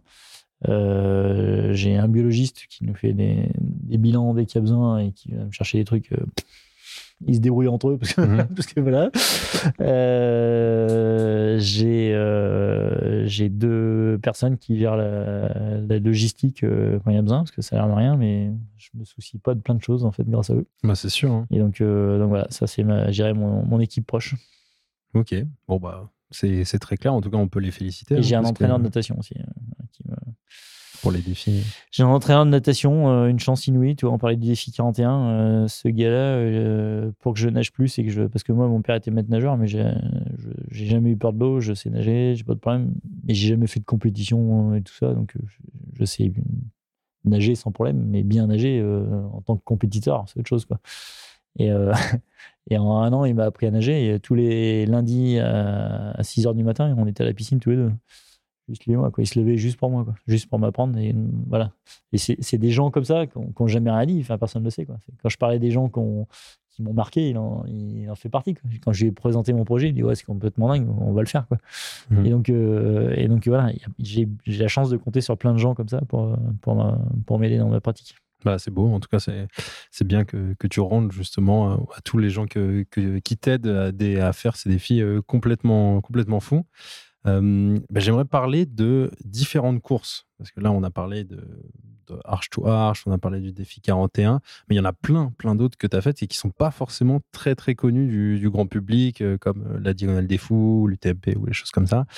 Euh, par exemple, il y avait, j'ai vu que tu avais participé à l'Everest Sky Race. Ouais, Est-ce que 200. tu peux nous expliquer ce que c'est? Alors, c'est 250 km euh, sur et autour de l'Everest. On ne monte pas jusqu'au sommet, mais on court jusqu'à euh, 5000, sur celle-ci, jusqu'à 5500 mètres d'altitude. Euh, et donc, euh, ça fait une, belle dénivelée avec un- une grosse problématique d'acclimatation et on, se fait un, beau tour d'Everest en fait. Donc euh, c'est une course en étape en montagne. C'est très, c'est magnifique. Moi, je suis, allé, je suis allé dix fois au, Né- au Népal. C'est, un pays que j'adore. Quoi. Ouais, c'est sûr. Et comment, comment tu te prépares justement? Parce que c'est pas en France que tu peux aller facilement à 5500 Euh, mètres. Tu te ouais. prépares là-bas. Voilà. T'as t'as pas le choix, ça fait partie de. Tu... euh, Là, si je dis à la majorité des gens, j'ai couru 250 km autour de l'Everest, ils vont penser euh, ça fait combien d'heures d'entraînement, de course, de machin, un truc. Et en fait, la problématique, c'est bien autre chose. C'est euh, comment je résiste, comment je me prépare au manque d'oxygène, comment, comment je gère le froid, comment voilà. Je vais donner euh, deux, anecdotes, j'en ai des dizaines et des dizaines, mais pour, pour prouver mon, à la fois mon état d'esprit, dans, dans la capacité à chercher, à, oser des choses, mais pas à faire n'importe quoi, justement, à oser. Quand je suis arrivé sur le camp de base de l'Everest, euh, à un moment, je me suis fait un plaisir. J'ai doublé une, une cordée de Chinois. Euh, alors, j'ai rien contre les Chinois, hein, mais, ils arrivent là-bas en, en conquérant. Ils ont, ils ont euh, 12 000 guides, ils emmènent les ordinateurs, les cuisines, les machins, enfin tout ce que je déteste en fait. que je vais dans la montagne, c'est le minimum. Et eux, ils ont, ils ont des porteurs de partout et tout ça. Et là, ils avaient des, tenues tellement neuves, euh, North Face et compagnie, que je pense qu'il devait encore y avoir l'étiquette dessus. C'était des, gens- ils avaient tout acheté en fait, mais ils n'avaient pas, pas la montagne. Donc ils étaient encordés, ils, étaient, euh, ils, ils marchaient euh, les uns derrière les autres. Et moi, je suis passé en short en fait. je suis passé en short en basket, j'avais juste un, un maillot et une veste Gore-Tex pour arriver jusque là-haut. Pourquoi? Parce que je sais que plus je vais avoir froid, plus ça va me maintenir dans l'envie de courir. Et plus je vais avoir un échange thermique entre mon corps et l'extérieur, plus je vais être efficace. C'est comme une bagnole. Quoi. Quand tu fermes le radiateur, ça marche plus, elle surchauffe. Donc plus tu te couvres, moins tu peux être efficace en montagne. D'accord. Voilà. Mais l'instinct Oui, normal, c'est de se couvrir. Mm. Est D'accord, l'instinct, c'est de se dire, oh, il fait froid. quand il fait moins 10 ou moins 20, je vais quand même, euh, je vais quand même me foutre de- des pleurs sur le dos. Non, moi, je considère que ma sécurité, elle est dans mon sac à dos. Si je dois m'arrêter, j'ai un pull, j'ai une couverture de survie. Tout est, alors, je calcule tout, je, je minimalise tout. hein. Euh, Je compte même le nombre de feuilles de, de papier toilette que je vais emmener. Euh, Une brosse à dents, je la coupe en deux pour, euh, pour me laver les dents juste avec, avec la moitié de la brosse. Euh, Enfin voilà, je, fais, je, je calcule tout pour être léger, parce que plus je suis léger, plus, plus je vais être efficace dans ma course. Euh, mais surtout, plus je suis en mouvement, euh, plus j'ai chaud en fait. Moi, ce que je veux pour être vivant, je veux être en mouvement. Quoi.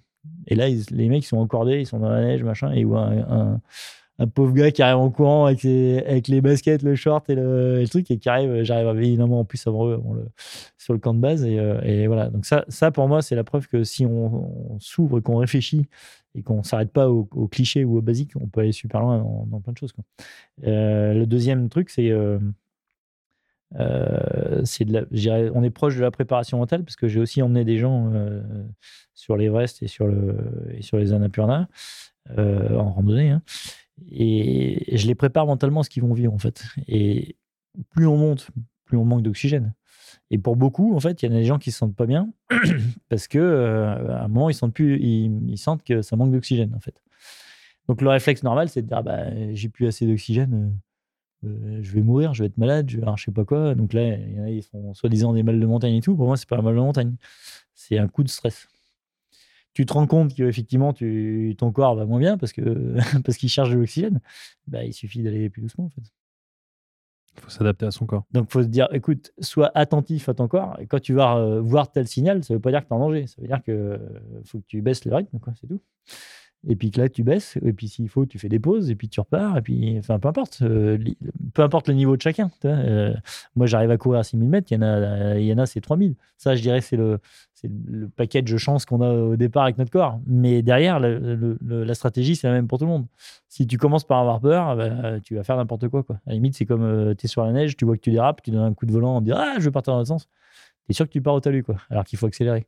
Mm. D'accord? Si, si tu n'as pas cette maîtrise-là, en fait, euh, de se dire Ok, il y y a le warning du danger, c'est quoi le truc le plus serein? Et de ne pas laisser faire le réflexe, euh, là, tu t'en sors. Ok. Voilà, donc moi j'adore euh, apprendre et me confronter aux éléments et, et sur l'Everest j'ai adoré ça quoi. Ouais, c'est sûr. Donc j'ai fait l'Everest, le Tibet, enfin plein de choses.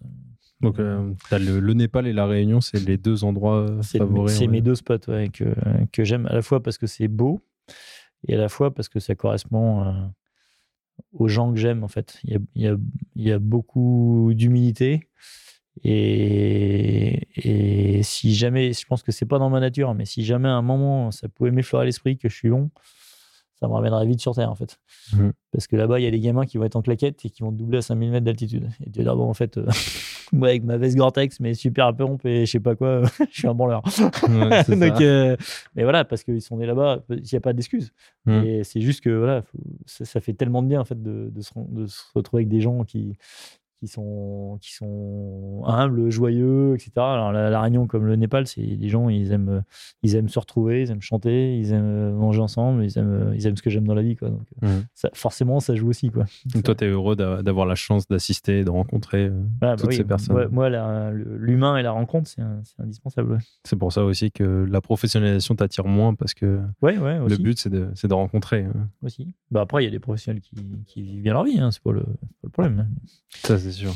Et justement, il y avait euh, une autre course parce que en fait, ce qui est intéressant quand j'ai préparé cette interview, c'est que j'ai vu que tu avais fait vraiment des courses dans des éléments qui étaient très différents les uns des autres. Et j'ai vu que tu en avais fait une qui s'appelle, alors tu me dis si je la prononce pas mal, mais Rovaniemi. Rovaniemi, ouais. Ouais, la Rovaniemi ça. 300. Et Enfin, ça, J'ai fait c'est la sur- 150 et la 300. Et ça, c'est sur le cercle polaire. Ouais. Et donc là, pareil, tu t'es lancé le défi. euh, Ouais, ouais, bah, et je me suis lancé le défi et comme euh, je voulais euh, apprendre, j'ai fait euh, des heures et des heures d'entraînement dans le congèle du supermarché à côté de chez moi, Donc ici, à Vendôme. ici à Vendôme, et on, et on, on prépare vachement bien en fait. Parce que j'ai couru, ce qui est le plus simple, mais j'ai fait aussi, j'ai appris à manger. Et là, tu te rends compte que ben, ta super allumette, en fait, quand il fait super froid, elle allume rien du tout. En fait. Et puis que quand tu veux faire chauffer de l'eau parce que tu penses que tu vas te faire un truc chaud, il va falloir une heure et demie. Donc il va falloir trouver d'autres solutions en fait. donc voilà. préparé. Et j'ai même euh, dormi parce que, euh, parce que alors, pour moi, le mental, c'est euh, c'est c'est vital. hein. Le- J'ai dormi dans le congélateur du supermarché plusieurs fois. Et les gens me disaient, mais je- on vous surveille. Non, non, je surveille pas du tout. Ça, ça mais, dit, bon, on reviendra toutes les 10 minutes. Non, non, il venait toutes les 10 minutes. Et, mais vous dormez combien de temps? Bah, Une heure, je pense. Je sais pas, je verrai bien. Et puis, euh, il y a une fois, je me suis réveillé au bout de deux heures. hein. Tu dormais bien? Ouais, je dormais tellement bien que je suis resté deux heures à dormir dans le, dans le, dans le congèle, quoi. Donc à, à moins 26. Mais, euh, mais ça, ça apporte quoi, en fait?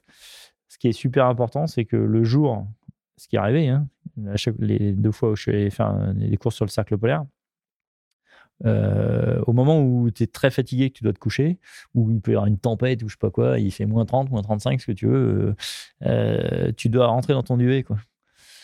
Si tu commences à te dire, c'est ce que j'ai dit tout à l'heure sur le sommeil, j'espère que j'aurai pas froid, je mets des trucs, des machins, etc. Tu vas perturber ton sommeil, tu vas pas être capable de, dormir euh, profondément. Et moi, je veux dormir profondément, je veux pas me poser de questions.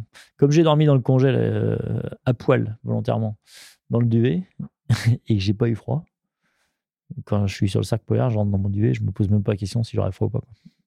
Donc ça, c'est fondamental pour moi. C'est euh, je suis sûr de mon duvet, je suis sûr de la façon dont je dois respirer. Est-ce que je peux mettre la tête dedans? Est-ce que si je sors dehors, euh, je vais ramener gelé? Est-ce que je... je- Toutes ces questions-là, je vais pas me les poser. Et donc, je vais dormir super bien, en fait. Donc, euh, une heure après, je suis reparti et je refais la journée d'après. Quoi. Donc, la préparation, c'est un rôle ça- primordial, voilà. autant mais, mental. mais surtout, il faut pas. euh, je m'en fous de la marque de la veste, je sais pas quoi, du machin, des trucs. Ça, c'est- ça c'est du marketing. C'est tout ce que je, c'est tout ce que je repousse en fait. Moi, ce que je veux, c'est comprendre. Donc, euh, il y a des très bonnes marques. hein. Je, je peux compter les marques, hein. mais euh, mais euh, on peut me dire ah ouais, c'est du c'est du fil, je sais pas quoi, c'est de, de la plume de je sais pas. Ouais, mais on va la mettre dans le congèle, on va voir. ok, bah à moins 20, la plume de je sais pas quoi, elle tient bien. L'autre à moins 30, elle tient mieux. Donc, bah, on va faire moins 30. Voilà. Et, et surtout, quand je vais me mettre dedans, j'aurai pas peur. Donc ça, c'est c'est- super important. C'est comme... euh, D'être en confiance. ouais, bah, faut- on a tous besoin d'être en confiance pour, pour être bon hein, dans tous les domaines. Donc euh, moi, je fais de l'orientation depuis toujours, mais celui qui se pose des questions et qui tourne la tête autour du téléphone ou, de, ou de la boussole, euh, forcément, il va flipper et puis, et puis, puis il finir par se paumer. Quoi. Alors que voilà, moi, je sais que en, en trois secondes, je prends une carte, je me, je me positionne, sais où je suis, euh, sais quel câble je vais tirer et puis, et puis que j'ai pas de doute. Je me dis pas oui, mais si je me trompe, euh, ça se trouve, je suis perdu sur le cercle polaire. Non, je, je sais parfaitement où je suis. Et, et ça, c'est parce que tu t'entraînes, tu répètes, tu maîtrises Et tu connais ton corps. et tu connais ouais, ton corps, ton matériel, ton tout, quoi, ta tête. Ok. Ok, super. Bon, bah, là, tu, on prend tous une belle dose euh, d'inspiration. Bah, pour finir euh, cette interview, j'aimerais parler de, de ton nouveau défi, de ton nouveau, nouveau projet qui, va, qui a déjà commencé d'ailleurs, il me semble. Si- qui me semble, c'est qu'il s'appelle Iron Extreme. Donc, Est-ce que tu peux nous expliquer les composantes, les différentes choses? En fait, l'Iron. Extreme que, que j'ai inventé, c'est de, c'est, de me réaliser 4 Ironman dans les conditions les plus extrêmes possibles. Et donc de les faire des records du monde, mais euh, pas pour les records, parce qu'encore une fois, je m'en moque. C'est juste pour prouver que c'est possible. D'accord? Le, record va juste matérialiser que, euh, tout ça, ça s'est fait euh, euh, dans les règles et, correctement. Et aux valeurs que je donne. Donc, le premier Ironman, le premier record, c'est l'Ironman avec le plus de dénivelé positif, où on grimpe le plus. Je l'ai déjà battu l'été dernier, donc. Je l'avais appelé Iron Up. Euh, donc en fait, ça consiste à, faire un maximum de dénivelé. L'ancien record, c'est 7500 mètres. Pour qu'il n'y ait pas de doute, je l'ai passé à 10 534. Comme ça, ça me laisse une- Ouais, au moins, t'avais de la marge. Il n'y avait pas de doute. Il y avait un arbitre international qui était là, qui a tout mesuré, qui a tout machin. Donc, euh, donc voilà. Ensuite, j'en ai trois euh, qui sont programmés. C'est l'Iron Hot, donc l'Ironman le plus chaud euh, jamais réalisé. Et donc celui-là, je vais le faire dans la vallée de la mort, où il fait entre, en juillet entre 50 et 55 degrés. Euh, as déjà couru là-bas. que j'ai déjà traversé, où j'ai pris un gros shoot, donc je sais parfaitement ce, que, ce qui m'attend. Euh, le bitume est à 80 degrés, donc euh, voilà, j'ai, fait fondre deux paires de chaussures. Euh, Enfin voilà, il y a, y a y vraiment des conditions extrêmes, donc voilà, je vais faire l'Ironman dans ces conditions-là. Pour te, pour te préparer, tu vas faire quelque chose déjà ce week-end, non? Ouais, donc ce week-end, je vais faire un Ironman dans un sauna. Une première mondiale. Ouais, une première, ouais. Et euh, ce sera. euh, bon, je vais le caler à 50 degrés, ça suffira. Ça ira. C'est juste ça. Et, euh, et donc, je vais faire un Ironman avec. je, vais, bon, je vais nager en piscine, ça c'est pas compliqué. Mais derrière, je vais faire sur home trainer euh, 100 180 km de, de vélo. Et puis mon marathon sur un tapis au milieu du sauna. Avec toute mon équipe médicale qui me surveille, qui prend un certain nombre de valeurs, etc. Donc, euh, euh, donc ça, c'est le deuxième record de la série. Le troisième, ce sera l'Ironman le plus haut jamais réalisé. Donc je vais aller le faire au Népal, donc l'Iron High.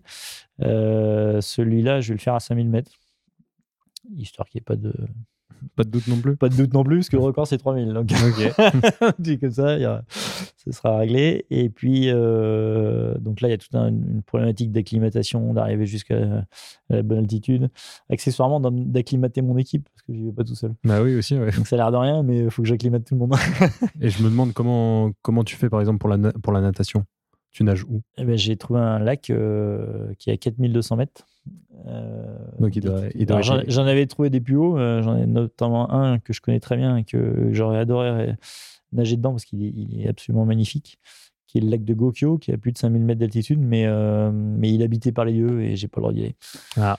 Il y, a- il y a beaucoup de dieux. Alors moi, je suis pas croyant, mais il y a, Hmm. il y a beaucoup de dieux au Népal et je respecte. J'aime tellement ces gens-là que je respecte parfaitement leur, leur culture. Donc j'ai- trouvé un autre lac euh, qui est juste à 4002.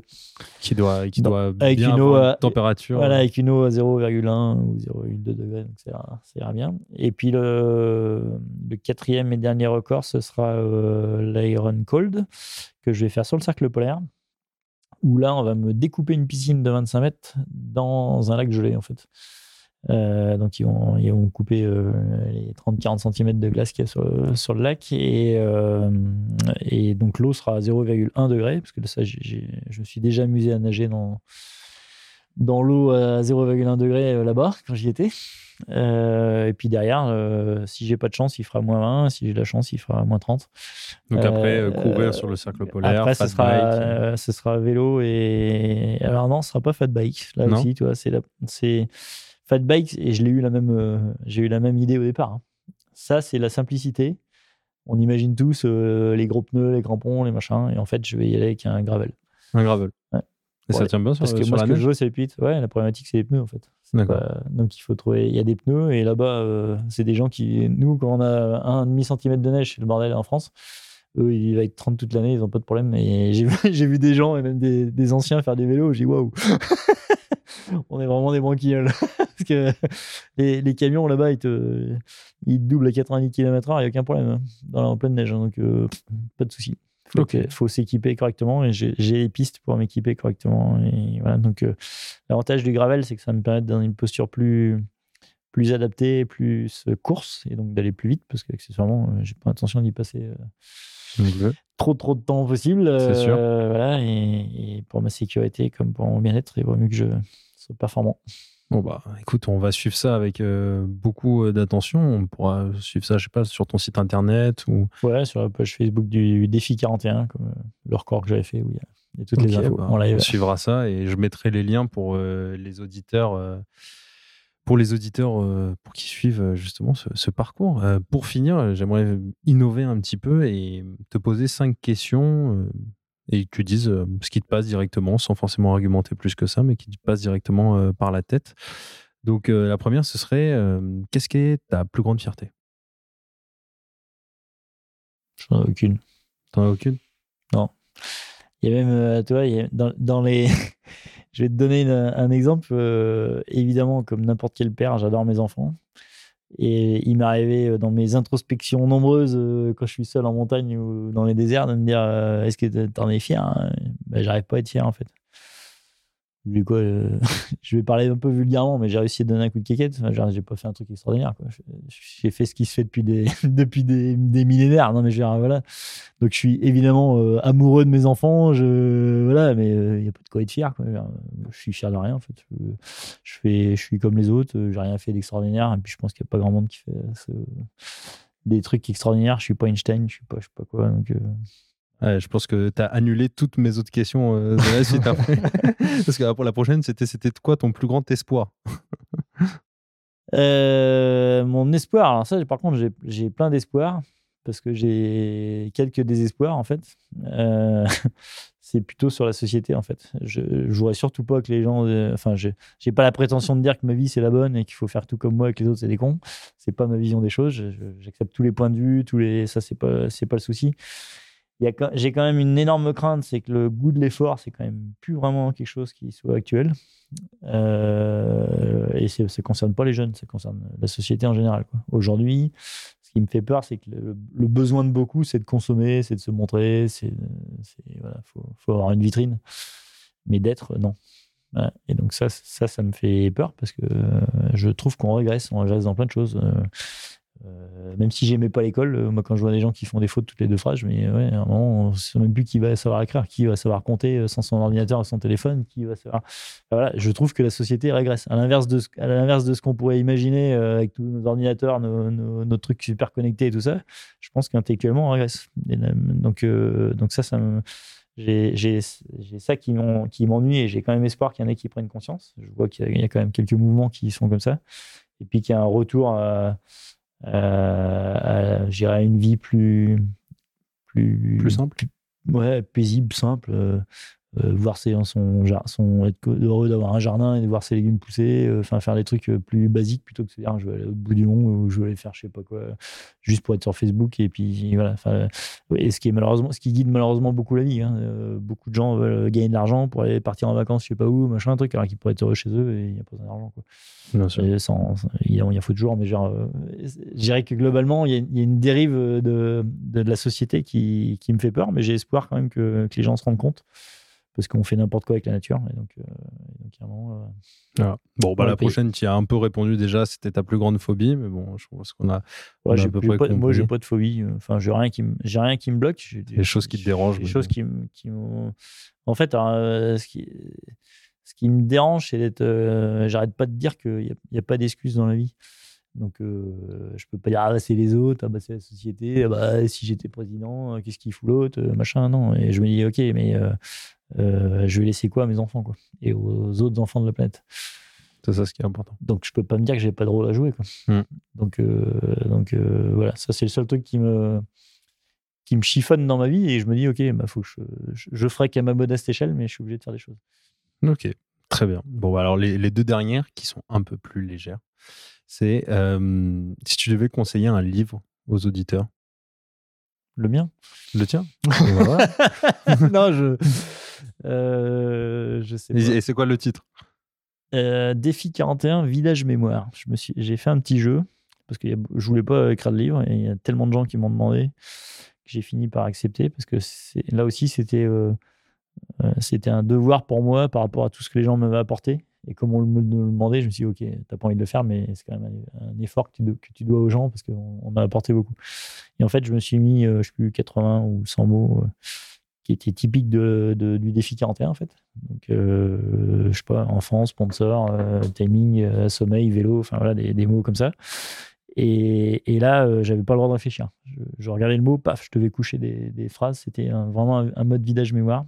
Euh, et donc, euh, je me suis bien amusé. A priori, ça a l'air d'avoir plu aux, gens, mais voilà. Quoi. Bah, Tant mieux, ça fait un bon livre. Mais Bah, on sinon, euh, dans les livres, ouais, il y a, je sais pas, il y a- tellement de gens intéressants. Moi, j'aime tout, en fait. euh, la culture, l'histoire, euh, la science, le sport. euh, donc, voilà, il y a, un gars auquel je m'attendais pas, c'est Scott Jurek, là, j'ai j'ai lu il y a quelques années, qui est un, qui est un des meilleurs de l'histoire de la course à pied, en fait.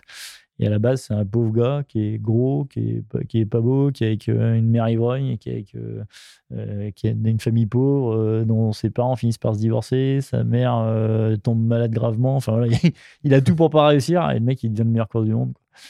Incroyable. Voilà. Et il apprend sur, sur les relations humaines, sur, sur l'alimentation, sur plein de choses. Et voilà, ça, ça, j'aime, ça, ça m'a, ça m'a pas inspiré, mais ça m'a beaucoup instruit. J'aime, j'aime beaucoup. quoi. Super. Et bah, la dernière, toujours un petit peu dans le monde des arts, si, avais, tu devais choisir une musique, est-ce que déjà, est-ce que tu écoutes de la musique? J'écoute beaucoup de musique tout le temps parce que pour moi c'est la la musique c'est la, la joie donc euh, ma, vie doit être faite de, joie. J'ai pas de je suis fan de personne comme je j'ai pas de modèle en fait donc euh, je, consomme beaucoup alors après je suis quand même euh, net- nettement nettement nettement plus plus attiré par la musique des années 80 qui a plus de sens que ce que j'écoute actuellement mais euh, ça veut pas dire qu'il n'y en a pas que ça, que ça bon aujourd'hui quoi. Mauvais Ok. aujourd'hui mais Très bien. Bah écoute, euh, merci pour euh, cette interview riche et passionnant. Je me suis beaucoup amusé. J'espère que toi aussi. En tout cas, Toujours. en tout cas, on t'a- entendu beaucoup rire et, et tant mieux. Et euh, bah écoute, euh, pourquoi pas une prochaine fois après euh, tous ces nouveaux Iron Extreme euh, que tu vas nous, nous réaliser pour qu'on puisse euh, débriefer tout ça. En tout cas, je te souhaite euh, beaucoup de bonheur et de bonnes choses pour la suite. Merci à toi. merci Salut.